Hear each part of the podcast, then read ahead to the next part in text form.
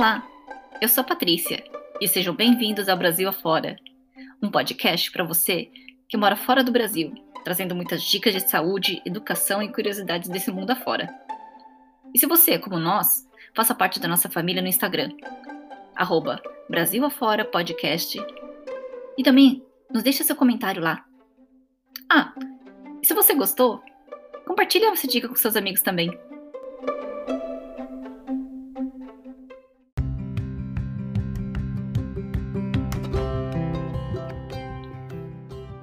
E hoje recebemos novamente a presença do André Kendi.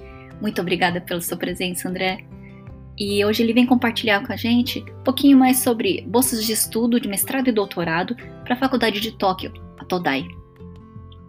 André, você pode fazer uma breve introdução para o pessoal que não te conhece ainda? Oi, Patrícia, obrigado por, por me receber aqui de novo.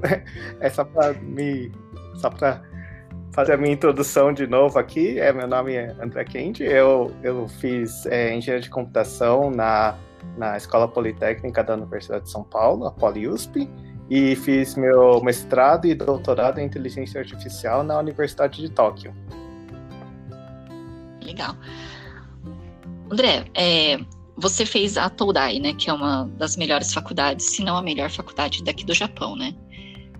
Você poderia me falar um pouquinho como que é a Todai? Ah, claro, sim, sim. A Todai, ela, bem, ela é de fato uma das melhores, se não a melhor universidade do Japão e uma das melhores do mundo, tá normalmente em vigésimo, trigésimo pouco nos rankings mundiais de universidade. É, ela é uma universidade, se for pensar, comparar com a USP, o Unesp, o Unicamp da vida, ela é relativamente pequena, né, em número de alunos e, e e tamanho dos campos, mas ela, assim, é, é uma universidade pública japonesa, que é um pouco diferente da universidade pública no Brasil. Ela é pública e paga, né? As pessoas pagam, mas é bem menos do que pagaria para uma universidade é, particular no Japão. E é conhecida na graduação por ter um, um vestibular terrível, porque tem muita gente querendo entrar lá, então é dificilmente, é extremamente difícil entrar. Mas a pós-graduação não é tão difícil assim. a pós-graduação é, é entrável. Como que é a parte de infraestrutura, pelo menos assim, os laboratórios, uh, os seus departamentos, os departamentos que você teve contato? Hum, a infraestrutura no Japão, assim, como o nível de investimento é muito maior, a infraestrutura realmente é melhor, né? Eles têm os, os laboratórios, têm pesquisa de, de, altíssimo nível, com investimento de, de altíssimo nível. É, e, e, realmente, assim, faz uma boa diferença, né? Mas isso é parte de engenharia, né? As outras áreas é, exata, quer dizer, humanas, biológicas, eu já não sei tanto como que é o nível de investimento ou como é a infraestrutura, mas na a engenharia é, tem uma diferença bem grande, né? E a variedade de cursos que, que você assim, ficou sabendo lá, como que é? Tem uma grande variedade, assim, assim como, por exemplo, a, a USP. A USP tem uma, uma gama gigantesca de cursos, né? Espalhados em vários campos. Como que é em Todai, na Todai? Então, no, no Japão, assim, a graduação é um pouco diferente já, né? Porque você não entra num curso, por exemplo, no Brasil, você faz vestibular e entra em odonto, ou entra em engenharia, ou entra em direito, né? Na, no Japão, o processo de graduação é um pouco diferente, que você entra em geral em meio que em exatas, ou humanas, ou biológicas, e dali você, você escolhe o seu, a sua área de concentração é, depois, né? Mas, assim, estou falando bem por cima, porque eu, como eu não estudei graduação em si no Japão, não sei exatamente como que é, mas é algo assim. A pós-graduação já é diferente, né? Porque a pós-graduação não é tanto assim baseado em cursos, né? Como a pós-graduação, mestrado e doutorado, você vai fazer é, pesquisa, né? Você não vai lá para aprender um, não vai lá para aprender, você não vai lá para aprender engenharia, aprender é, é, direito, aprender sei lá o que. Você vai lá para criar conhecimento na área, né? Então, o que em geral acontece é que você entra num departamento e entra e vira assim o, o aluno de um professor, né? De um professor orientador. E é mais assim forte esse, essa relação com o professor e com o departamento do que um, um curso de fato. Tanto que no, no, no meu caso eu não tinha um curso, né? No fim, eu, quando eu recebi meu diploma, o diploma estava escrito o nome do departamento, mas não o curso. Hum, legal. Eu tive uma informação externa da sua esposa que você tem um fato engraçado sobre o refeitório da Todai. Sobre o estudo ah, da alface. Alface, ok. Então, o, re, o refeitório da, da Todai. Eu, eu tenho um. É, é engraçado mesmo. É, na verdade, eu, eu, é, eu tenho dois fatos engraçados. O, o primeiro, assim, o refe... deixa eu primeiro com, comentar como que é o refeitório da Todai, né? O refeitório da Todai é um refeitório, assim, que você entra no, refeitório, tem uma maquininha na frente que você coloca as suas moedinhas, ele te dá meio que um ticket, é tudo automatizado, como quase tudo no Japão, né? Você ganha um ticketzinho e leva lá para para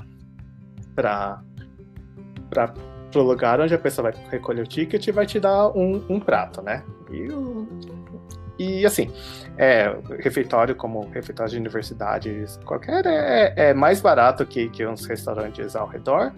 Na, na Universidade de Tóquio, assim, se você tá com tá acostumado com, por exemplo, um bandejão numa universidade brasileira, não é essa diferença de preço, mas assim, é mais barato e o prato é, é um pouco digamos, não é tão bom assim que nem os restaurantes ao redor. Aí, um, o, o, primeiro dos casos foi o, o, caso do alface, que na verdade não aconteceu comigo. Eu estava na fila e estava um, um, colega meu, ele pediu um, um, prato que vinha algumas coisas e entre elas tinha um alface para fazer o, a decoração do prato, né? E aí a mulher, assim, que, que dava comida, ela pegava, por exemplo, se é é carê, né? Se é curry, ela pesava o arroz, colocava o curry em cima, pesava de novo, sabe? Para não, como é um, uma, um refeitório de universidade, como tem muito volume, eles são, eles controlam bem, né? E no prato desse meu amigo, a mulher pegou, pesou a alface, viu que a alface estava muito pesado, arrancou metade da alface fora e colocou no prato dele. Gente, pesar alface. Não alface e ainda com metade fora. Ai, gente. É bem, é bem assim, aquela automação japonesa, né? Você automatizar assim as coisas, colocar um padrão para aquilo, para produ produção daquilo, Sim. né? e o outro caso, outro caso foi triste para mim, né? Porque assim, eu, eu, eu pedi um, um, curry, né? Um carê, é, para quem, quem não sabe o, o, que é um curry, é um, uma prato assim, que tem origem indiana, é meio que um ensopado que no, tradicionalmente, assim, na, nas famílias, eles em geral pegam esse, esse meio que um ensopado para colocar em cima do, do arroz e, e picam, assim, é, batata, cenoura e colocam junto, né? E eu, recém-chegado no Japão, queria experimentar um curry japonês para ver como que é. Comprei um na, na, na na universidade e, assim, veio só um, um único pedacinho de batata pequeno. E eu pensando, nossa, que, que, que pobreza, né? Mas pelo menos veio uma batata aqui, né? Então tá bom. E não parei para pensar por que que de achas que só tinha uma única, um único pedaço de batata lá, né? E quando eu comi, era o, o curry, a, a o tabletezinho do curry, né? Que, que eles fazem. que não dissolveu. não dissolveu. E foi aquilo, é. Que horror. E é muito comum esse tipo de curry aqui no Japão, é né? Comum, mas que, a única vez que eu, eu peguei não dissolvido. o que não é legal, porque é, parece, aquela, parece aquele torrão de farinha quando a mãe vai fazer aquele molho e não, e não dissolveu, né, Parece direito. Um pouco de farinha, mas é, é, forte, né? Porque é curry. É curry com... Isso, é, Nossa, então. é muito forte. E como que era, assim, como que você enxergava, assim, a diversidade de alunos dentro da Todai? Dentro da Todai? Ah, de... É, a parte de nacionalidades, eu acho, assim, de forma bem geral. De forma bem geral, assim, na engenharia e eu acho que também na, nas, assim, nas biológicas é, é, tem uma certa diversidade, né? Deve ter uns entre 10% a 20% de alunos estrangeiros. É, as nacionalidades são, vem gente de tudo quanto é país, é, sudeste da Ásia, Europa, todos os países da América, talvez. Tem, tem assim, uma diversidade bem grande, né? Mas a, a maior parte da, das, dos alunos, obviamente, é japonês, né? Ah, sim. E você acha assim que a parte de comunicação entre, entre assim, todos os alunos assim, é utilizado mais o japonês ou o inglês, por exemplo? depende com qual que é o seu nível de japonês e inglês, depende de quem você conversa, né? eu, eu, assim, conversava com, principalmente, uh, quer dizer, com os estrangeiros, eu normalmente conversava em inglês, né? Porque normalmente eles preferem inglês do que o japonês, eles têm um inglês melhor. É, para, com os japoneses, no começo da minha bolsa, como o meu japonês não era muito bom, eu, eu falava em inglês com as pessoas, mas o, o, com os japoneses, né? Mas os japoneses, assim, tem gente que é um pouco melhor em inglês, tem gente que não é tão melhor, não é tão bom assim, né? E aí a conversa não, não vai muito para frente, dependendo da pessoa. É, mais para o final da, da minha bolsa, como eu já tinha um japonês melhor, aí eu já conversava em japonês com os japoneses. Mas. Que legal. Eu acho que fica até mais natural também para você, né? Fica mais natural, mas é que é aquele negócio, né? O meu japonês é, é, ele até que, até que bom, mas não é perfeito, né? Então, sempre dá umas tropeçadinhas aqui e ali. Eu, também demoro um pouco mais para assim, entender o que, que os japoneses falam, né? É um negócio que, assim, que quando você não é completamente fluente, você demora alguns milissegundos ou talvez um segundo a mais para entender. E aí, às vezes, a conversa já passou, eu pensava, ah, vou comentar isso, e não, não dá porque já, a conversa já não estava mais lá, né? Aquela, aquela risadinha depois de uma piada, né? Que você que a gente demora. Falei, nossa, você demora uns segundinhos para entender a piada, mais é, ou menos. Eu sempre isso, o né? último a rir, né? certeza. E como que foi para você no comecinho? em relação assim, é, quando você chegou ali, como que foram as suas aulas, o primeiro contato com o campus, assim? Ok, deixa eu ver. É, bem, o meu primeiro contato com o campus foi, oh, é, deixa eu contar então como que foi meu primeiro dia e meio, mais ou menos. eu cheguei no aeroporto de Narita, é, como é que foi? Acho que foi dia 6 de abril de 2009, talvez, alguma coisa assim é, já meio, assim, na metade, pro final da, da tarde, é, peguei um trem pro meu, uh, pro meu dormitório, né? E eu tinha um, um, uns colegas assim, brasileiros que já eram bolsistas lá, eles vieram buscar a gente, levar até o, o, o nosso dormitório. É, acho que demorou umas duas horas e meia, talvez, porque é bem longe, né? Narita é bem longe de Tóquio, né? Então demorou um tempinho. A gente chegou lá bem tarde, é, fomos jantar e, e, aí fomos dormir, né? No dia seguinte, eu tinha alguém, um, um doutorando do meu laboratório, estava me esperando, é, que ele também morava naquele dormitório e, e ele, a minha mentora, ela conversou com esse doutorando para ele me levar até o laboratório, né? Pra ficar fácil, porque para quem nunca pegou o trem, os trens e metrôs de Tóquio, é, é uma loucura se você não está acostumado a ler aquele mapa. Aquele mapa é meio complicado de ler, né? É, você olha aquele mapa e vê uma quantidade imensa de estações e você não sabe onde você está e você não sabe onde você quer chegar, né? Muito menos. E ainda mais para você que acho que na que eu que eu também já estive no Japão mais ou menos nessa época, você não tinha os, os letreiros todos escritos uh, em inglês, né? Não tinha todo aquele informativo, era, era, a grande maioria era só em japonês não, ainda, né? Mesmo em, Tóquio, já tinha em inglês. Em Tóquio já tinha, assim, tudo, tinha já os letreiros tudo em inglês, mas a diferença, ah, é? É, o problema é que, assim, a, a Universidade de Tóquio não tem nenhuma estação chamada Universidade de Tóquio em si, né? Ela, assim, tem. Ela é cercada por acho que umas três estações. Você pode descer em qualquer uma delas.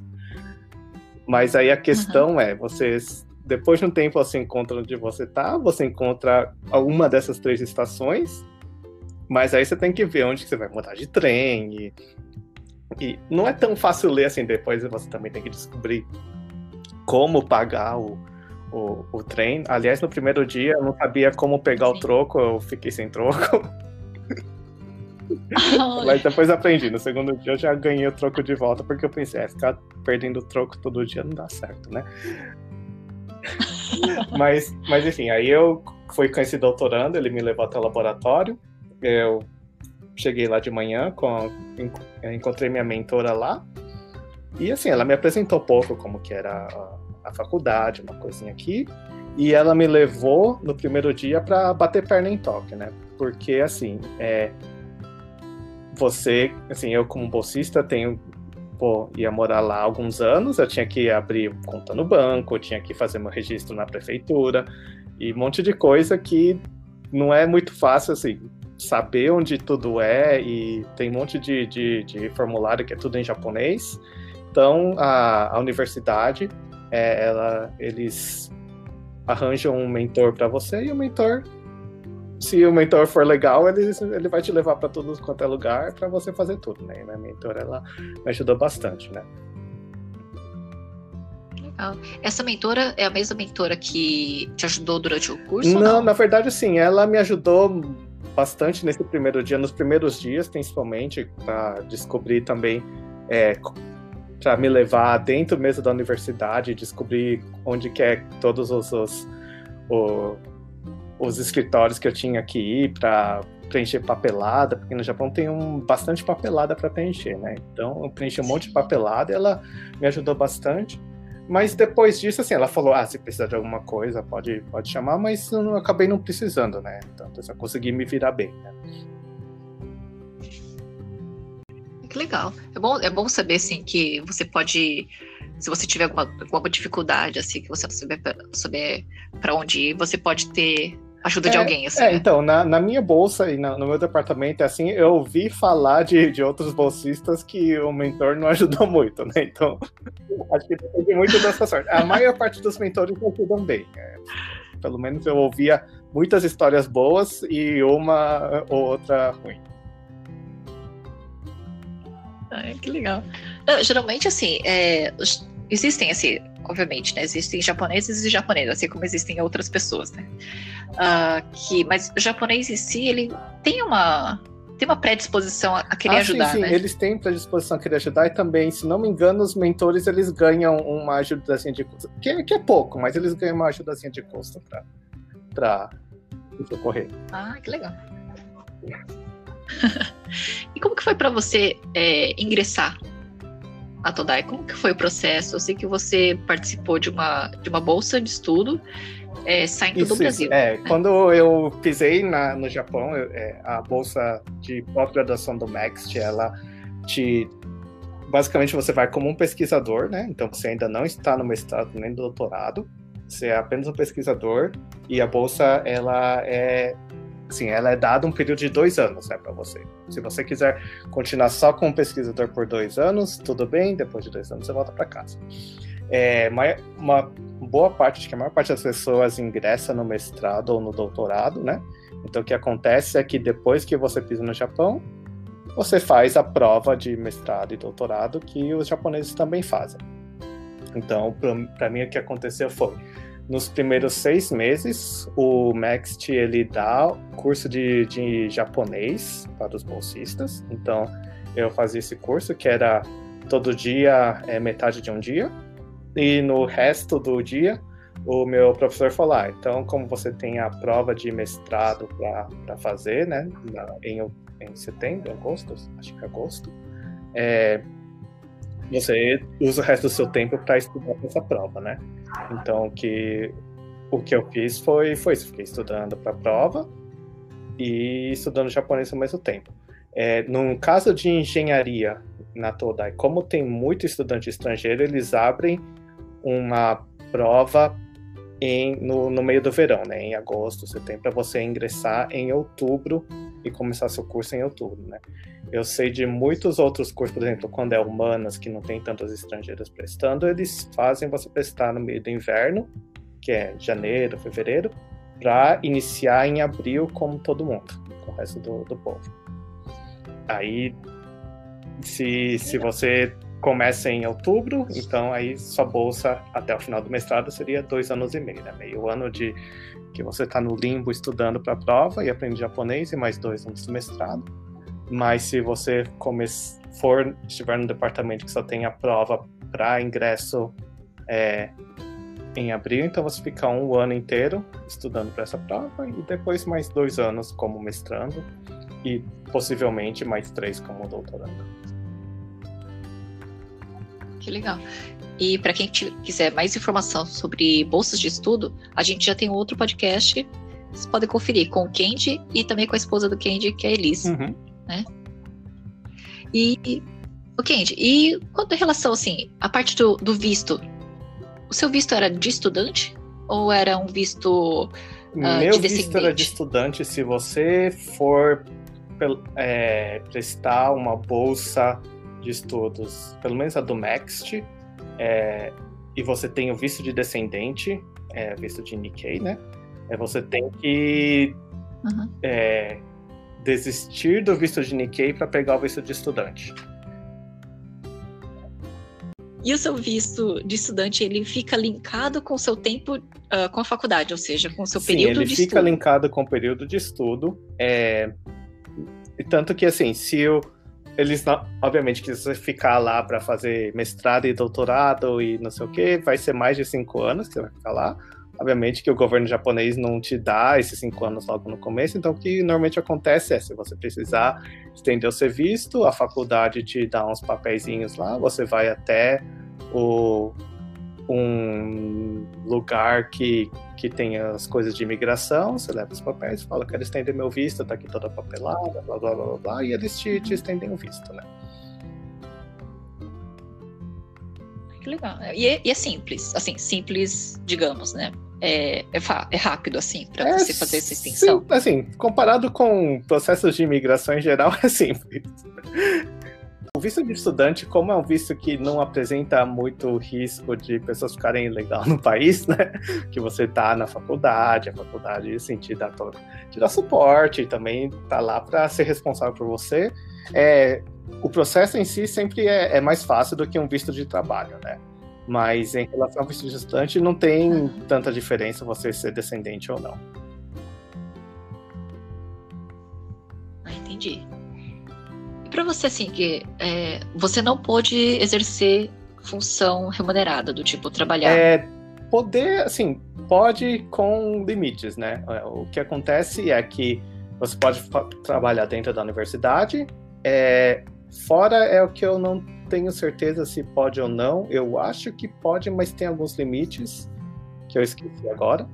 É, mas uhum. o, o, importante sempre é conversar com o seu professor, conversar com o seu departamento, que para essas coisas você precisa de autorização, né? Kendi, e quanto ao seu orientador, ele foi o mesmo do começo ao fim?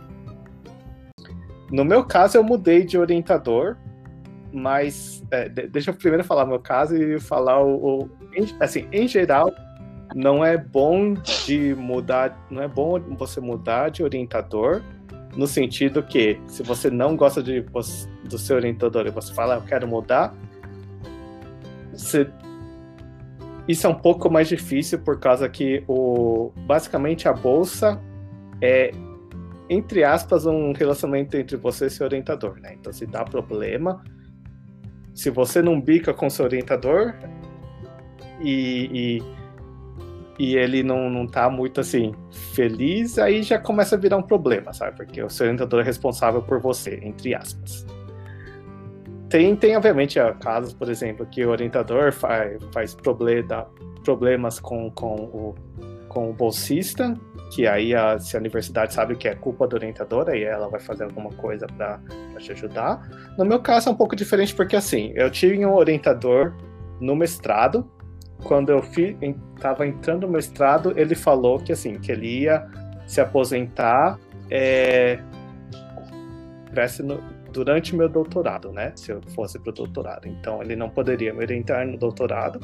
Se eu quisesse continuar, eu teria que achar outro orientador ao final do meu mestrado, né? É, não, tudo bem. Então eu entrei no meu mestrado, fiquei com esse orientador e no final do mestrado eu eu contatei uma outra professora no meu departamento e que era da mesma área que, que o meu orientador e ela concordou em ser meu orientador. Então, quando entrei no doutorado, é, eu mudei de orientador. E aí, só que ah, continua. E... Uhum. Pode contar. Dali a, quanto que foi? Seis meses, acho. É, ela recebeu uma proposta para virar professor, professora titular na Universidade de Kyushu, né? Então, saindo da Universidade de Tóquio. Aí que ela falou assim, ela uhum. deu a opção para mim se é que eu poderia ir com ela para Kyushu, né? E aí teria toda a papelada no Mombuka Gakusho para mudar eu com, com a minha bolsa para lá, ou que eu continua, que eu poderia continuar na Universidade de Tóquio e ela continuaria como a minha co-orientadora, ela continuaria dando essa orientação da, da, da área acadêmica do, da minha pesquisa, mas eu precisaria arranjar um orientador oficial dentro da Universidade de Tóquio, mesmo que não seja da minha área, alguém só para manter o nome, né? Por causa que eu seria aluno da Universidade de Tóquio. Uhum. Então o que aconteceu foi, eu voltei para o meu orientador de mestrado, logo quando ela saiu, fiquei com o meu orientador de mestrado por mais um ano, e aí ele se aposentou e aí eu mudei de novo, meu orientador oficial foi para um outro é, é, orienta, um outro professor dentro da Universidade de Tóquio, mas ele já não era da minha área, ele era da área de robótica e visão computacional, não era de inteligência artificial e línguas, que é a minha área, né? Mas o, basicamente o que aconteceu foi, tinha orientador oficial dentro da universidade, tinha uma, a co-orientadora, que ela é quem realmente me ajudava com a pesquisa, e é, foi isso. é legal, não. É bom assim que você ainda conseguiu manter esse link com ela, né? Você conseguiu dar, dar essa continuidade, né? Com a sua ah, sim, sim, é. Orientadora. Se não fosse, aí seria complicado me informar no final. O Kendi, e como que eram as aulas? Como que eram uh, aplicadas uhum. as então, aulas? Então, é, as aulas é assim, é no o mestrado da Todai, ele, ou pelo menos do, do meu curso, né, do, do meu da, do meu departamento, ele é voltado para pesquisa, né? E doutorado é completamente pesquisa. Né? Então, isso significa assim que não, eu não tive muitas aulas. Acho que no mestrado eu precisava pegar acho que cinco aulas no total em dois anos, e no doutorado eram duas aulas em três anos, né? Então, não, a carga horária para aula era bem pouca. É, as aulas em si, elas, assim, tem você recebe todas as aulas que, que, que vão acontecer no, no ano, né? E você escolhe quais que você quer pegar.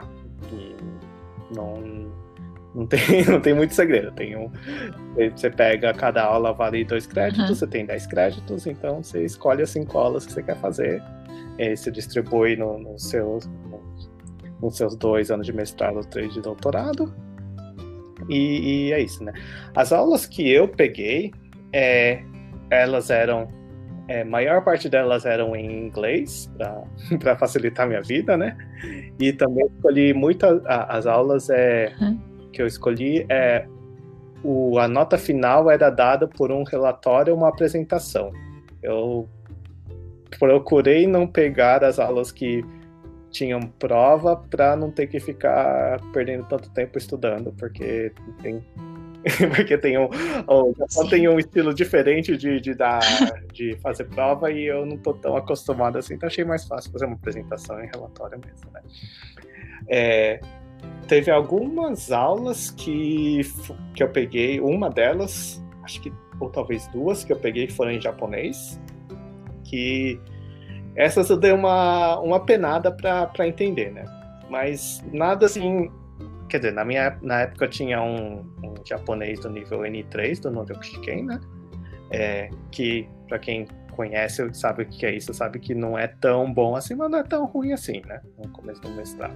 Então, eu penei um pouco para entender a aula, mas em japonês, mas deu até para pegar. E é, e aí o relatório, normalmente o que os professores pediam é para ler algum artigo relacionado àquela matéria, fazer um relatório, uma apresentação, né? Então não era assim nada tão complicado. E você acha que esse nível 3 que você tinha, que era suficiente para você acompanhar as aulas ou acompanhar até o seu, a sua pesquisa? Então, assim, como a minha pesquisa foi... Eu conseguia fazer ela inteiramente em inglês, então não, não os problemas aí. Se eu tivesse que fazer pesquisa em japonês, N3 não é o suficiente. Isso, isso é, é, é fato. É, N2 talvez também não seja suficiente. talvez dê para fazer, mas vai penar um bocado. E o bom, assim, que pelo menos da área de engenharia, atualmente você usa, você tem muitos termos que são em inglês, né? Então é, é, é uma coisa assim que fica até fácil, mais fácil para você fazê-lo em inglês, aprender aprender os então, termos em inglês do que em japonês, tanto, né? Porque assim, é, é que nem acho que no, no Brasil, né? Tem bastante termo que realmente no, no, em português a gente usa em inglês, mas tem muito termo que eles traduzem para japonês, né? E aí vem aqueles monte de, de, de kanji um junto ah, do outro tá. que fica meio difícil, né? Por exemplo, só para dar um exemplo, a minha área, né, inteligência artificial, eles não usam do inglês artificial intelligence, né? Eles usam a palavra em japonês que é jinko chino. E aí vem todos os kanjizinhos lá. Hum. E, mas assim, se for uma palavra ou outra, você acaba, acaba pegando, porque, enfim, sua área, você, você olha no dicionário e realmente aprende. Né? Você teve alguma técnica que você utilizou para aprender? Assim, especial, fora então, o quebra-cabeça. É, na, na, época, né, que eu estava tendo a aula, é, ainda não existia smartphones, então tinha um dicionário eletrônico, né, que ajudava um pouco no, no desespero de entender o que o professor estava falando. É, em relação, assim, palavras mais comuns da minha área, é, eu aprendi porque eu, eu, sei lá, eu via e-mail, eu via, é, às vezes, algum, algum algum paper, alguma coisa. Vi as palavras principais e aí é pesquisar o significado e depois de pesquisar dez vezes a mesma palavra você acaba aprendendo. Né? Mas é, é, mais assim, de, de uhum. não sabe a palavra, dá uma pesquisada e eventualmente depois que pesquisar algumas vezes você acaba lembrando da palavra. E como que era a sua rotina lá dentro? Uh, como que era? Você tinha que, você tinha que fazer presença uh, nos laboratórios e tal? Ia para as uh, aulas? Como eu, era mais ou menos a sua rotina? Assim, eu aparecia no laboratório é, para, enfim, para falar que eu estava lá. É, não que fizesse muita diferença eu estar tá lá não, tanto que eu não ia todo dia. É, mas esse é no meu caso, né? Que engenharia de computação, você não precisa ficar indo no laboratório toda, todo dia, mas tem professores ou tem departamentos que vão exigir mesmo que você não precise, né? E tem que ver como que é a cultura dentro do seu laboratório.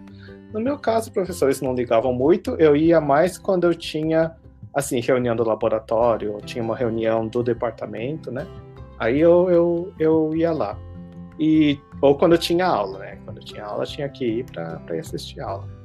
E como que era esse laboratório? Porque eu falo isso porque na cabeça, na minha cabeça ao menos, é, eu imagino aquele laboratório cheio de robôs, cheio de muito, com muito, muito equipamento, é, aquela coisa bem high-tech.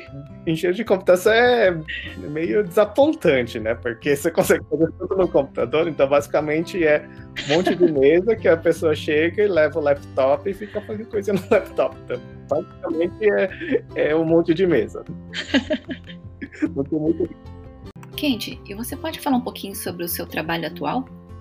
Eu, eu moro aqui em Pittsburgh, nos Estados Unidos, trabalho numa empresa chamada é, Duolingo, é uma empresa que tem um aplicativo para ensinar línguas. É, eu não trabalho especificamente nesse aplicativo, eu sou gerente de engenharia de, de um outro produto que, que é basicamente é uma prova de inglês que é usado para é, é, inclusive, para muitas universidades aqui nos Estados Unidos aceitam essa prova é, para a admissão na universidade. Né? Ela é chamada do Lingua English Test. E o que a gente faz é usar bastante assim, é, inteligência artificial, é, áreas, uma área chamada processamento de linguagem natural, né, que é usar inteligência artificial para entendimento de, de línguas, para fazer a correção da prova. A gente usa uma outra área chamada visão computacional, que é usar de novo inteligência artificial para entender o que passa no vídeo, né? Que a gente é, grava o vídeo da, das pessoas que estão fazendo prova para ver se elas não estão colando e coisas assim, né? Então esse, esse é o meu trabalho atualmente. Legal. E isso daí na parte de, de linguística, assim, é o que você aplicou sim, sim, uh, é, no é seu um mestrado. É um pouco diferente, aqui, né? Que o meu, quando eu fiz meu mestrado doutorado, eu, eu, fiz um pouco mais, assim, a nuance é que é a inteligência artificial, mas é mais voltada na parte de, de representação semântica da, de texto, se é que vocês entendem o que, que é. Se não for, não tem problema. é, ou seja, é, é a parte mais menos, prática, é, né? Basicamente é, fazer uma, uma máquina entender o significado das, de palavras e frases. Isso é mais ou menos o que eu fazia. E, e como que foi a sua a, a receptividade das pessoas, dos japoneses, assim? Ah, eu vou falar é... assim, é, japoneses é, é aquele negócio, né? Eles parecem frios, né? É, é, difícil você chegar e começar a conversar com eles, mas uma vez que você conversa, eles são muito, assim, são muito legais com você, né? Eles tratam muito bem. Então eu fiz a, a amizade, assim, é, inclusive fora da universidade com, com o japonês, eles sempre foram muito, muito legais comigo, eles sempre é, me trataram muito bem. É, tem sempre aquele o, a porcentagem pequena da população, que acho que tem em qualquer lugar, que, que não vai te tratar bem por você ser estrangeiro. É, não vou falar que isso não existe, porque eu, eu tive um pouco dessa experiência aqui e ali, é, mas é, é, não foi tão comum assim. Pelo menos na minha própria experiência, né? E eu também conheci muitos japoneses que foram muito legais comigo, me trataram muito bem.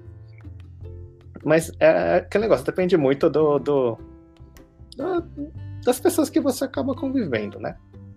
E também de, de procurar, assim, oportunidades, por exemplo, se você quer Sim. conhecer é, pessoas japonesas que estejam abertas para conhecer estrangeiros e, e, conversar, não sei o quê, procurar grupos assim. Tem pessoas que estão que, que procuram, né, conhecer estrangeiros porque gosta dessa dessa dessa experiência de, de, de desse intercâmbio cultural, né? E essas, normalmente, as pessoas que estão mais abertas para Sim. conversar com estrangeiros, estão mais abertas a entender as diferenças culturais e são até curiosas, né, para saber, ah, você faz isso no seu país, ah, nossa, que legal, sabe, coisa assim. É interessante é, ter contato com tipo, essas pessoas porque às vezes elas têm aquela curiosidade, mas é, não tem para quem perguntar. Então, quando encontra algum estrangeiro, elas já ficam curiosas, né? Sempre tentando assim ser mais solícitas uhum. até para te ah, oferecer sim, ajuda sim. quando Mas você precisa também, muitas né? pessoas que assim que como elas já já estão bastante tempo procurando é, experiências assim procurando conhecer é, estrangeiros e, e, então tem muita gente que já está mais acostumada né, a lidar com, com estrangeiros e, e, e, você percebe só como a pessoa fala, como a pessoa age, que, que elas têm uma cabeça um pouco mais diferente, sabe? De entender é, como você passa a saber que o que você tá. O jeito que você vê o mundo é diferente do, do dela, sabe? E, e, e, tem essa, essa, essa troca, né? Kendi, você tem. Teria como dar uma dica, assim, principalmente para. Acho que até para os pais, né? Eu vejo, assim, que no Japão tem vários pais que, que querem que o filho uh, tenha uma carreira, consiga, né, uma uma qualidade de vida melhor que eles tiveram, né, na idade. É, para esses pais que têm esses filhos que, que querem estudar, principalmente na Todai, uhum. você tem uma dica que você poderia dar para os pais? Desde planejamento, acho que planejamento financeiro, uh, ah, preparação, claro, para ajudar é... na preparação, alguma coisa Deixa assim. eu pensar. É, um, uma das coisas é, é, eu, eu não posso não, não posso falar muito sobre a Todai como a graduação, porque eu não fiz, eu também não, não tenho nem ideia que, que é aquela prova lá que eles fazem no vestibular deles. Mas se for assim, para estudar na pós-graduação, a pós-graduação é muito mais fácil de entrar do que a graduação, porque não tem um monte de japonês inteligente estudando e competindo com os outros, né? Então fica um pouco mais fácil. É, sim, então não estou falando assim que, que é fácil necessariamente, né? Obviamente que precisa que a pessoa tenha uma base boa, né? Que, por exemplo, estude numa universidade boa é importante, tá? ou que tenha um plano de pesquisa bom. Não, não precisa ser do tipo a universidade mais top do mundo, mas é, é, é, que nem, por exemplo, você conseguiu um emprego. Quanto mais coisas boas você tiver no seu currículo, melhor, né? É, para entrar numa pós-graduação é a mesma coisa, porque eles vão estar tá procurando é, pessoas que virem, que têm o potencial de serem é, pesquisadores bons.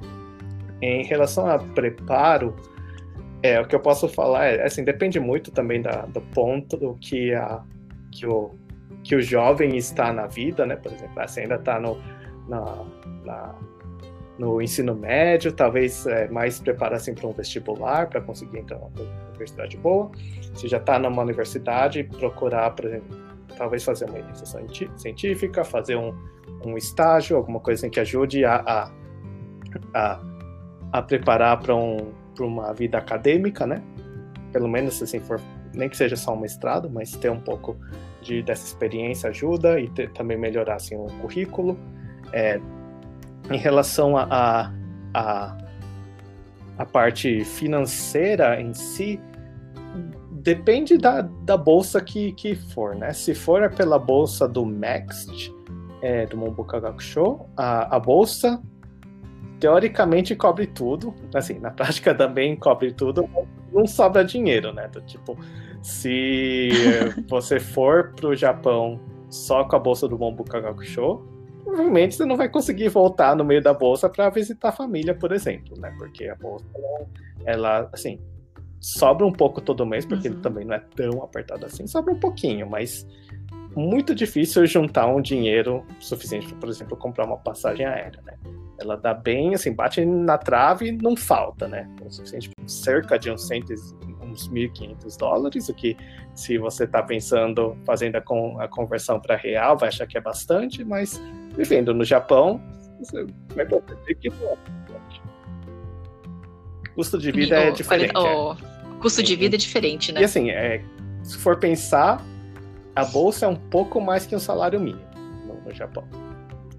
Então, é pensar assim, né? Você vai ter o uhum. para gastar o dinheiro mais ou menos no salário mínimo, vai render um pouco mais porque talvez você tenha um dormitório da universidade, então vai pagar um, um pouco menos com moradia. O transporte também tem, por ser estudante, tem um desconto especial. Então, assim, não vai sair, não vale mais que um salário mínimo, mas não dá para fazer nenhum luxo, não dá para achar que vai conseguir viajar pelo mundo afora só com o valor da bolsa, porque não vai. Kendi, eu queria deixar meu muito obrigado, né, por estar tá dividindo um pouco do seu conhecimento, da sua experiência na Todai. E fica aí mais um convite para um próximo podcast para a gente falar. Tem muito assunto, eu sei que a gente tem muito assunto, você tem uma bagagem gigantesca que e isso, eu queria deixar muito obrigada. Eu que agradeço pelo convite. Aqui, e podemos marcar outro sim, claro.